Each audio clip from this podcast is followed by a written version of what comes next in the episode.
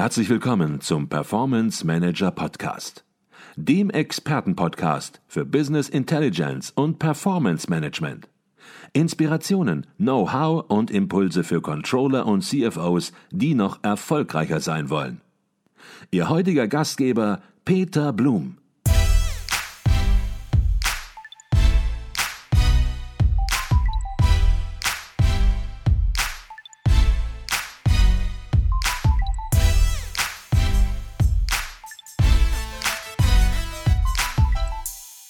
Herzlich willkommen im Performance Manager Podcast. Mein Name ist Peter Blum. Sportliche Spitzenleistungen haben mit beruflichen Aufgaben und privaten Vorhaben vieles gemeinsam. Auch in diesen Bereichen gilt es, sich Ziele zu setzen und diese konsequent in die Tat umzusetzen. Das weiß keiner besser als mein heutiger Gast im Podcast, Wolfgang Fasching. Wolfgang Fasching ist Extremsportler, Bestsellerautor und Mentalcoach. In seinen Vorträgen verknüpft er die Faszination sportlicher Spitzenleistungen mit mentaler Stärke. Über das Thema Motivation und seine beeindruckende Keynote auf dem diesjährigen Kongress der Controller 2021 mit dem Titel Du schaffst was du willst, möchte ich heute mit ihm sprechen. Doch zunächst mal herzlich willkommen bei uns im Podcast, Wolfgang Fasching. Hallo, herzlich willkommen. Ich freue mich, dass Sie sich die Zeit nehmen und ein paar Gedanken mit uns teilen, mit der Controller-Community, mit der Finanzer-Community teilen. Herr Fasching, Ihr Lebenslauf ist außergewöhnlich, ist verrückt vielleicht sogar ein wenig. Jetzt werden Sie viele kennen. Sie haben viele Bücher geschrieben, sie sind bekannt, sie sind Vortragsredner.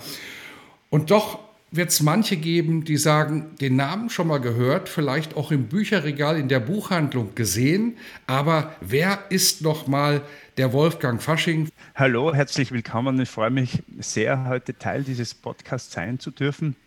Fasching ist ja vor allem auch in, im deutschen Raum ein sehr, nenne ich mal, bekannter Name, wahrscheinlich von der, von der Jahreszeit her, aber dafür kann ich gar nichts dafür. Also ich bin, wie gesagt, der, der Wolfgang Fasching, seines Zeichens man nennt mich Extremsportler, obwohl ich das gar nicht so extrem empfinde. Und ich bin mehr oder weniger in diese Sache hineingewachsen. Also ich habe ganz normal meine Schule absolviert, habe zwei Lehrberufe gemacht, war länger beim Bundesheer und bin dann irgendwie später draufgekommen, naja, äh, das Radfahren, das längere Radfahren macht mir einfach Freude, macht mir Spaß. Habe dazwischen noch eine eine Ausbildung zum Hubschrauberpiloten gemacht, äh, wo ich mir gedacht habe, vielleicht wäre das auch ein berufliches Standbein für mich. Aber die Liebe zu diesem Radsport, zu diesem Langstreckenradsport ist immer größer geworden. Und dann gibt es eben dieses Race Across America, dieses Langstreckenradrennen, das alljährlich in Amerika stattfindet, von der Westküste zur Ostküste. 5000 äh, Kilometer nonstop. Das heißt, und nonstop heißt, das ist eine einzige Etappe im Gegensatz zur Tour de France oder Giro Italia, wo man jeden Tag 200 Kilometer circa fährt oder weniger oder mehr, äh, macht man das in einem Stück. Und wenn man schnell und zügig sein möchte, dauert das so circa acht Tage. Und mit 50.000 Höhenmeter Temperaturunterschieden von ähm, in der Wüste bis zu 50 Grad in den Rocky Mountains bei ungefähr 0 Grad. Also eine enorme Herausforderung, viel Essen, also 18.000 Kilokalorien pro Tag. Und das scheint für viele Menschen einfach etwas Verrücktes, was Unmenschliches zu sein. Und ich habe das einfach ausprobiert und habe festgestellt, so schlimm ist das wirklich nicht. Und so bin ich da eben in diesen Sport gekommen und dann später hat mich auch noch das Bergsteigen sehr stark fasziniert und da war natürlich immer das Ziel oder die große Vision, diesen Mount Everest zu besteigen.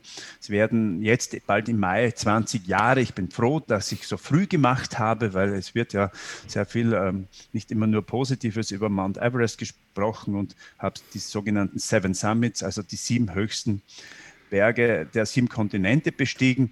Und noch ein Satz, ich habe festgestellt, dass es nicht nur reicht zu trainieren körperlich, sondern dass es auch eine Einstellung benötigt. Und dann denkt man, dann kommt man zwangsläufig auf diese Sache der mentalen Stärke. Und auch, auch da wollte ich das mehr oder weniger wissen und habe eine Ausbildung gemacht, weil selber wusste ich nicht, wie das genau funktioniert, eben zum äh, klingt vielleicht jetzt ein bisschen komisch, weiß nicht, gibt es wahrscheinlich nicht in Deutschland, äh, die Ausbildung zum akademischen Mentalcoach. Das ist die einzige universitäre Ausbildung, die sich damit beschäftigt, also wirklich mit mentaler Stärke. Und dann stellt man fest, dass das gar nicht so, dass man das intuitiv immer tagtäglich anwendet, aber dort bekommt es einen Namen. Mhm.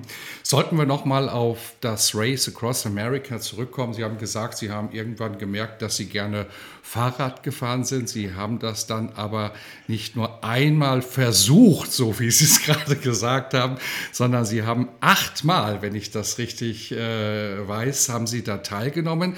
Und ja, es ist wie Sie es gesagt haben, das längste, das härteste Radrennen der Welt von der West- zur Ostküste Amerikas. Aber, und jetzt kommt natürlich ja das Besondere, vielleicht auch ein bisschen bis Glück, aber natürlich auch mit dem Können, dass sie hatten. Sie haben da achtmal auf dem Podium gestanden, wenn ich da richtig informiert bin, aber auch vor allem Dingen dreimal gewonnen. Das ist, glaube ich, ein bisschen mehr, als es versucht zu haben. Ja, aber grundsätzlich meine ich immer, wenn man es öfters gemacht hat, äh, letztendlich, ich bin vielleicht auch dieser Mensch, der, zu, der sagt, okay, nimm, nimm dir nicht so besonders wichtig, über, du Dinge nicht überbewerten. Äh, und es gehört natürlich Talent, aber auch Fleiß dazu. Und letztendlich habe ich festgestellt, dass es wichtig ist, mehr Fleiß als Talent zu haben, aber auch verdammt viel Liebe zu dieser Geschichte. Und ich habe das halt einfach in dieser Form gemacht, wo ich sage, äh, immer mehr und immer mehr. Und mein Ziel war tatsächlich nur einmal daran teilzunehmen, weil ich komme, wie gesagt, aus einem kleinen Dorf bei uns und, vor 20, 25 Jahren, als ich das erste Mal gefahren bin, da hat jeder gesagt, er ist verrückt. Also besser diese Arbeit, die er ins Training investiert, äh, in, in, in die Arbeit investieren, da hat er mehr. Da. Das heißt, äußere Einflüsse kommen da. Und, und ich habe immer versucht, einfach meinen Weg zu gehen. Und ich habe halt das sehr, sehr stark gemacht und habe festgestellt, ja, ich kann sogar davon sprechen, ich habe das geliebt. Ich habe das mit Freude gemacht. Dafür war es für mich nie so ein Aufwand. Und auch wenn du Dinge erfolgreich machst, bleibe am Boden. Und ich sage, ja, ich habe halt achtmal daran teilgenommen und hatte das Glück, natürlich auch mit, der, mit dem Training und so weiter und so fort, das Rennen auch zu gewinnen. Man, nicht jeder hat das Zeug zu gewinnen. Und das Bank sind halt achtmal geworden und bin natürlich stolz auf diese, auf diese Serie und auch dreimal drei Siege.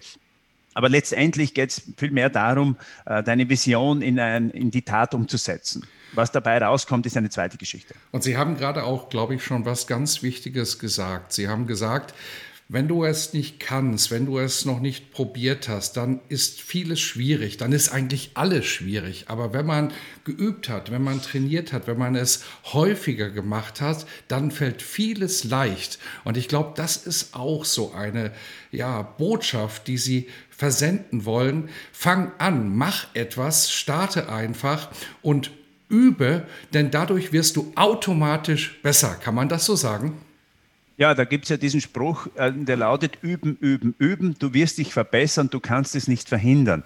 Äh, und das heißt, man, man, kennt ja diese Geschichte, wenn man etwas 10.000 Stunden macht, dann wird man einfach gut. Nicht jeder wird Weltmeister, nicht jeder wird Olympiasieger, nicht jeder gewinnt das Race Across America, aber man kann es nicht verhindern, dass man besser wird, wenn man das Richtige tut. Und das ist für mich schon auch eine wichtige Botschaft, das Richtige zu tun, um und oft genug zu tun, beharrlich zu bleiben, geduldig zu bleiben, immer wieder zu tun.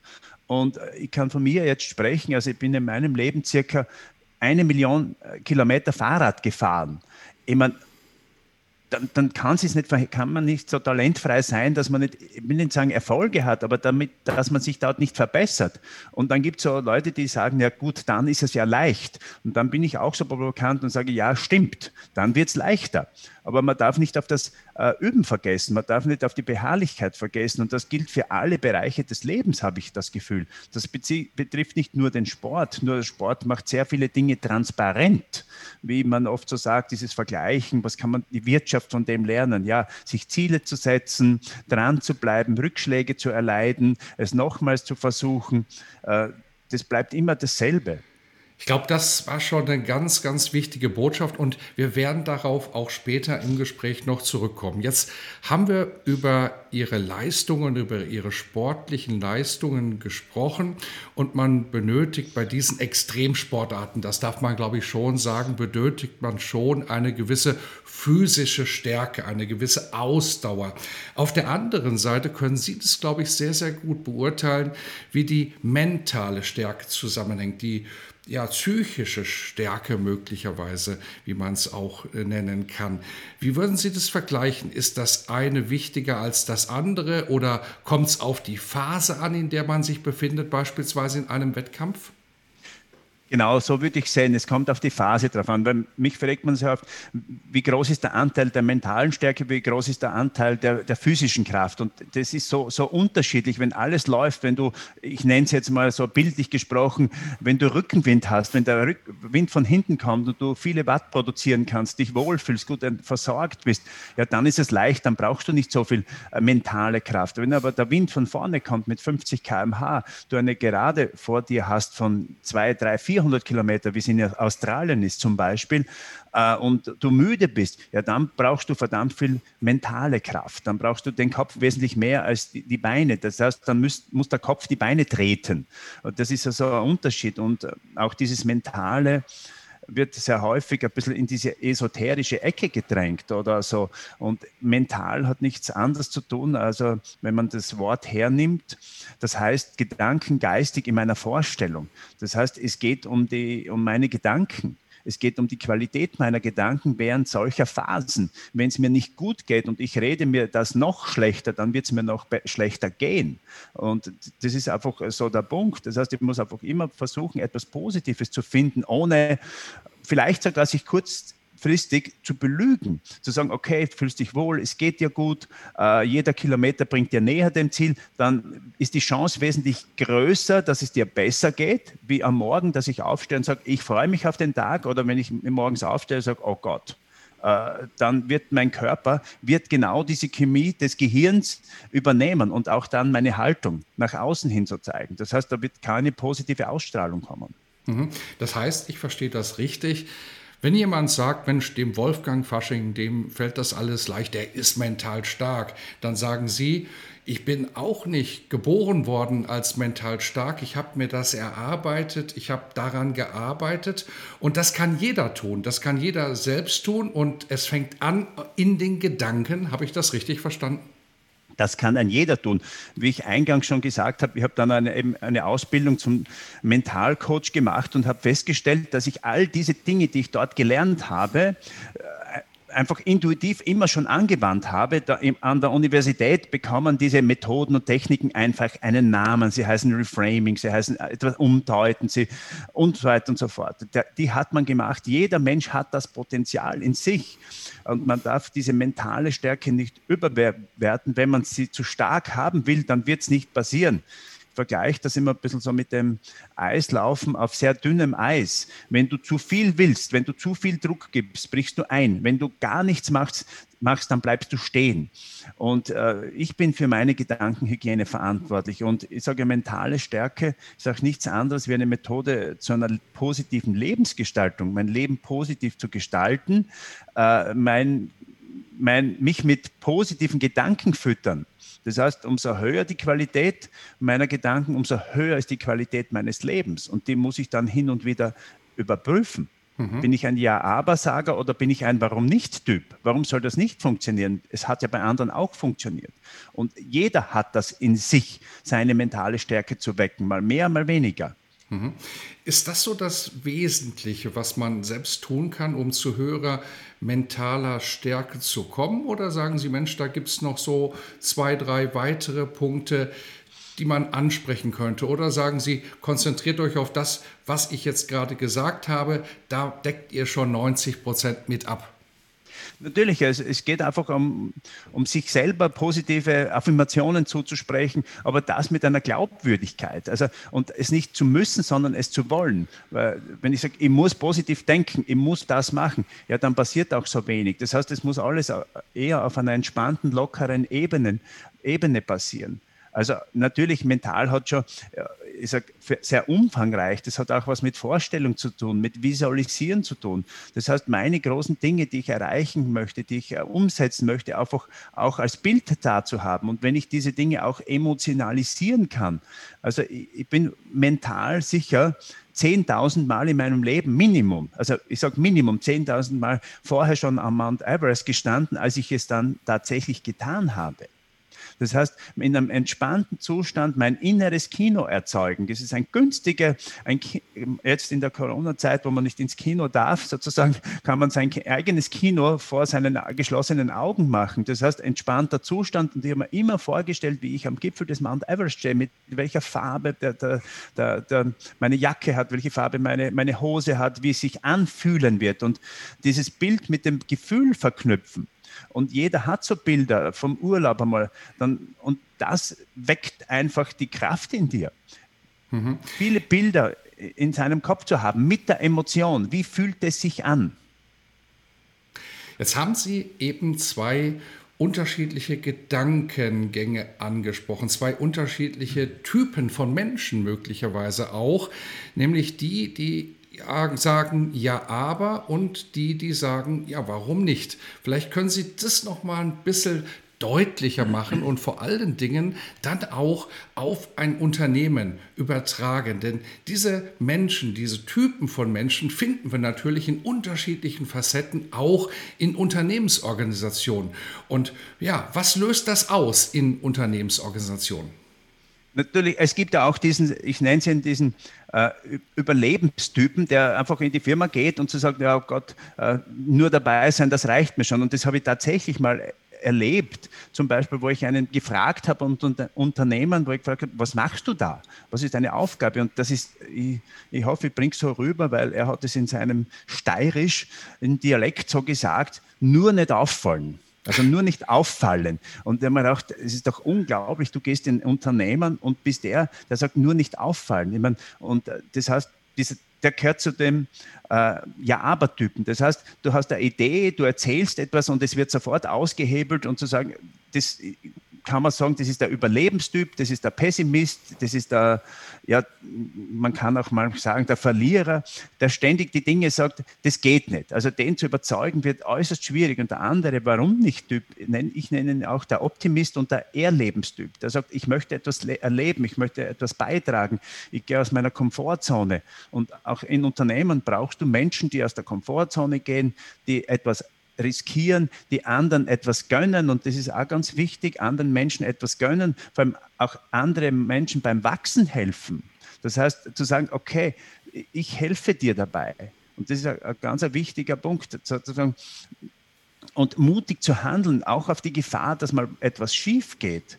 Wenn ich zum Beispiel zurückdenke an Race Across America, äh, in der Rückspiegelvariante ist das alles leicht, aber wenn du am Start stehst, äh, wenn ich sage, okay, das kann auch schief gehen. Und nur dann ist es etwa, hat etwas mit Mut zu tun. Wir brauchen Menschen, die mutig entscheiden, die mutig, äh, mutig handeln. Aber mutig handelst du nur dann, wenn du weißt, okay, es kann auch schief gehen. Und das, das, diese, diese Balance zu haben. Mhm. Ich habe Ihren Vortrag miterleben dürfen auf dem Kongress der Controller. Der hatte ja den Titel Du schaffst, was du willst.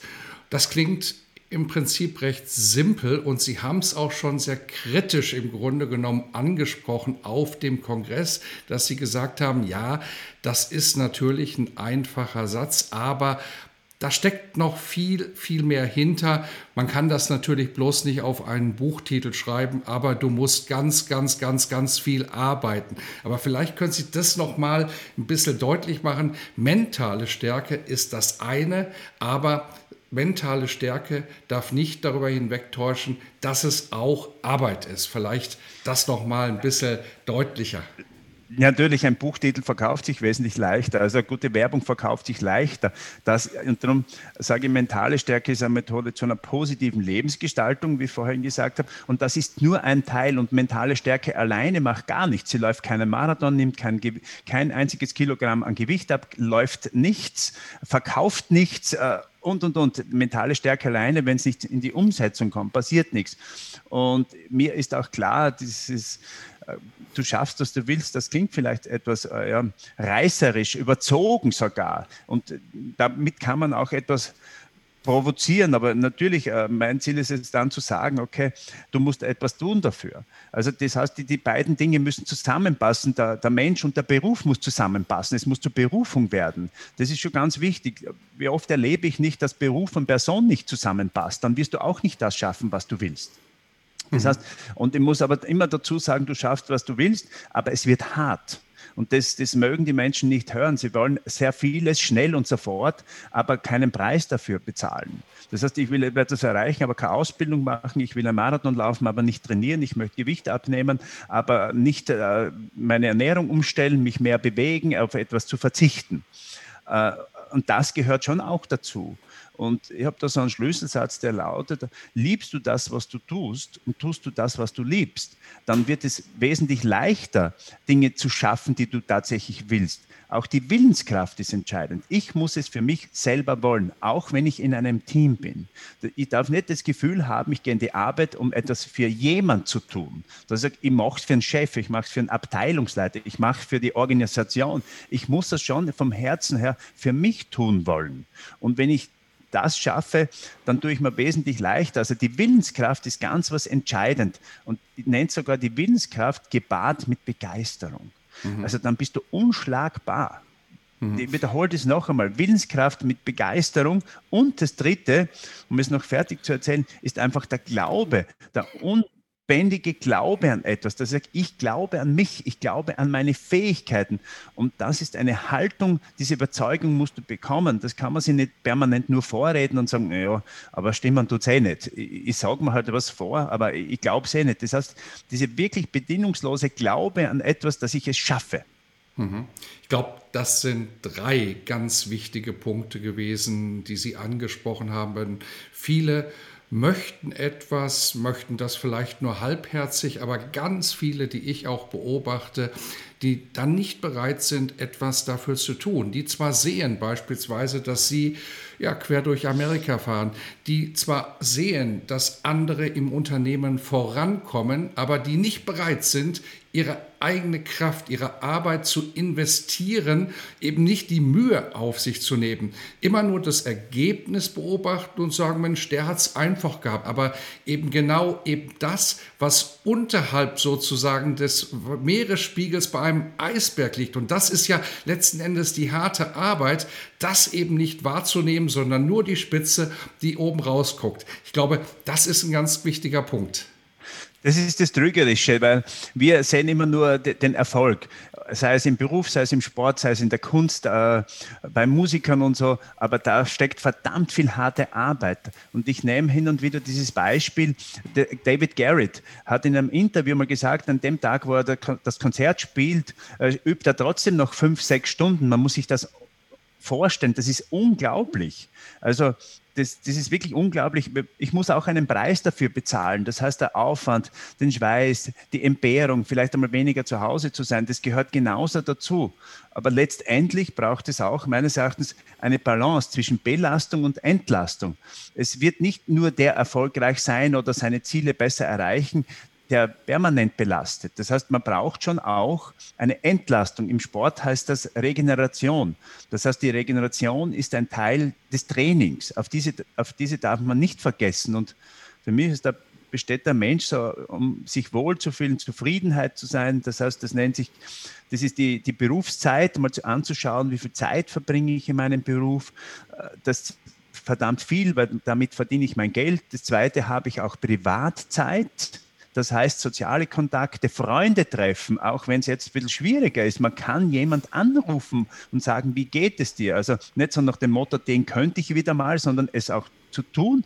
Und das Dritte und für mich wirklich Wesentliche und Wichtige ist, da vergessen Menschen auf, auf diesen einen Punkt und der nennt sich ICH, Ich Eigenzeit. Menschen gönnen sich keine Zeit für sich. Ich nenne es auch hin und wieder digitale Auszeiten sich zu gönnen. Das mhm. heißt, in das Innen zu investieren, nicht nur nach außen zu investieren, in das Innen zu investieren. Und wenn du selber dich wohlfühlst, nicht Wohlstand mit Wohlfühlen vergleichen, ja, dann geht es uns allen besser, dann, dann sind wir auch leistungsfähiger. Das geht immer mit Leistungsfähigkeit einher. Um optimal leistungsfähig zu sein, braucht es aber auch was, was gar nicht mit den handwerklichen Tätigkeiten zu tun hat, das ich im Unternehmen brauche. Ich brauche ausreichend Schlaf, ich muss mich gut ernähren und ich sollte Bewegung machen. Das sind Dinge, die, glaube ich, an jeder Mensch weiß, aber so selten in die Tat umsetzt. Und man muss kein Race Across America fahren, um sich etwas zu bewegen. Es reichen 20 Minuten pro Tag zum Beispiel. Mhm. Und das heißt auch, so verstehe ich das, dass man auch etwas ändern soll, dass man bei sich selbst anfangen soll, etwas zu ändern, nicht darauf zu warten, was passiert mit einem, sondern eben das Heft in die Hand nehmen und eben seine Gedanken und sein Leben auch verändern. Und in dem Zusammenhang passt auch ein Satz, den Sie auch gesagt haben auf dem Kongress der Controller. Man hört gelegentlich in Unternehmen von Führungskräften, aber auch von Mitarbeitern gleichermaßen, mich motiviert hier niemand. Und die Antwort, die Sie jetzt gleich geben werden, die ist eben sehr, sehr spannend, weil die zeigt das komplette Ändern der Perspektive. Also, ich sage das mal zu Ihnen, Herr Fasching, mich motiviert hier niemand im Unternehmen. Okay, Herr Blum, Sie haben volles Glück, Sie können es selber tun.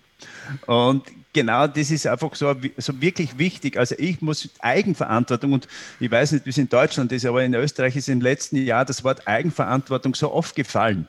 Und ich muss schon die Verantwortung für mich selber übernehmen und sagen, okay, ich bin der, der mich motiviert, weil ich bekomme so häufig die Frage gestellt, ich bin der einzige Positive in unserem Unternehmen oder in meiner Abteilung, alle anderen sind so negativ. Ja, dann kann ich nur sagen, bleib bei dieser, du brauchst den anderen, du kannst den anderen nicht überzeugen, das geht nicht. Aber Motivation ist einfach also wirklich etwas mit, hat was mit Eigeninteresse zu tun und das hat man meistens auch dann, wenn man Interesse an etwas hat. Und weil Sie vorher dieses Wort Veränderung angesprochen haben. Ich glaube, es ist wichtig, wenn man glaubt, sich zu verändern, dass man nicht immer äh, an, den, an die beiden äußeren Ränder wartet. Das heißt, das eine ist Begeisterung für etwas, dann verändern Menschen auch Unternehmen, wenn sie etwas, ein klares Ziel haben, wenn sie einen, ein Magnet haben, wo sie sagen, ein echtes Ziel, kein halbherziges Ziel, ein echtes oder wenn der Druck groß genug ist. Das ist in Beziehungen so, bei Menschen, das ist in Unternehmen so, das ist überall, das ist in der Gesundheit so. Ich versuche, ändere erst dann oder ich gehe dann zu einem Therapeuten, zu einem Mentalcoach, wenn der Druck schon so groß ist. Entscheidend wäre es, wenn ich, wenn ich in der Mitte drin bin und mich beginne zu verändern und nicht warte auf die große Begeisterung oder dass der Druck so groß ist, dass ich etwas tun muss.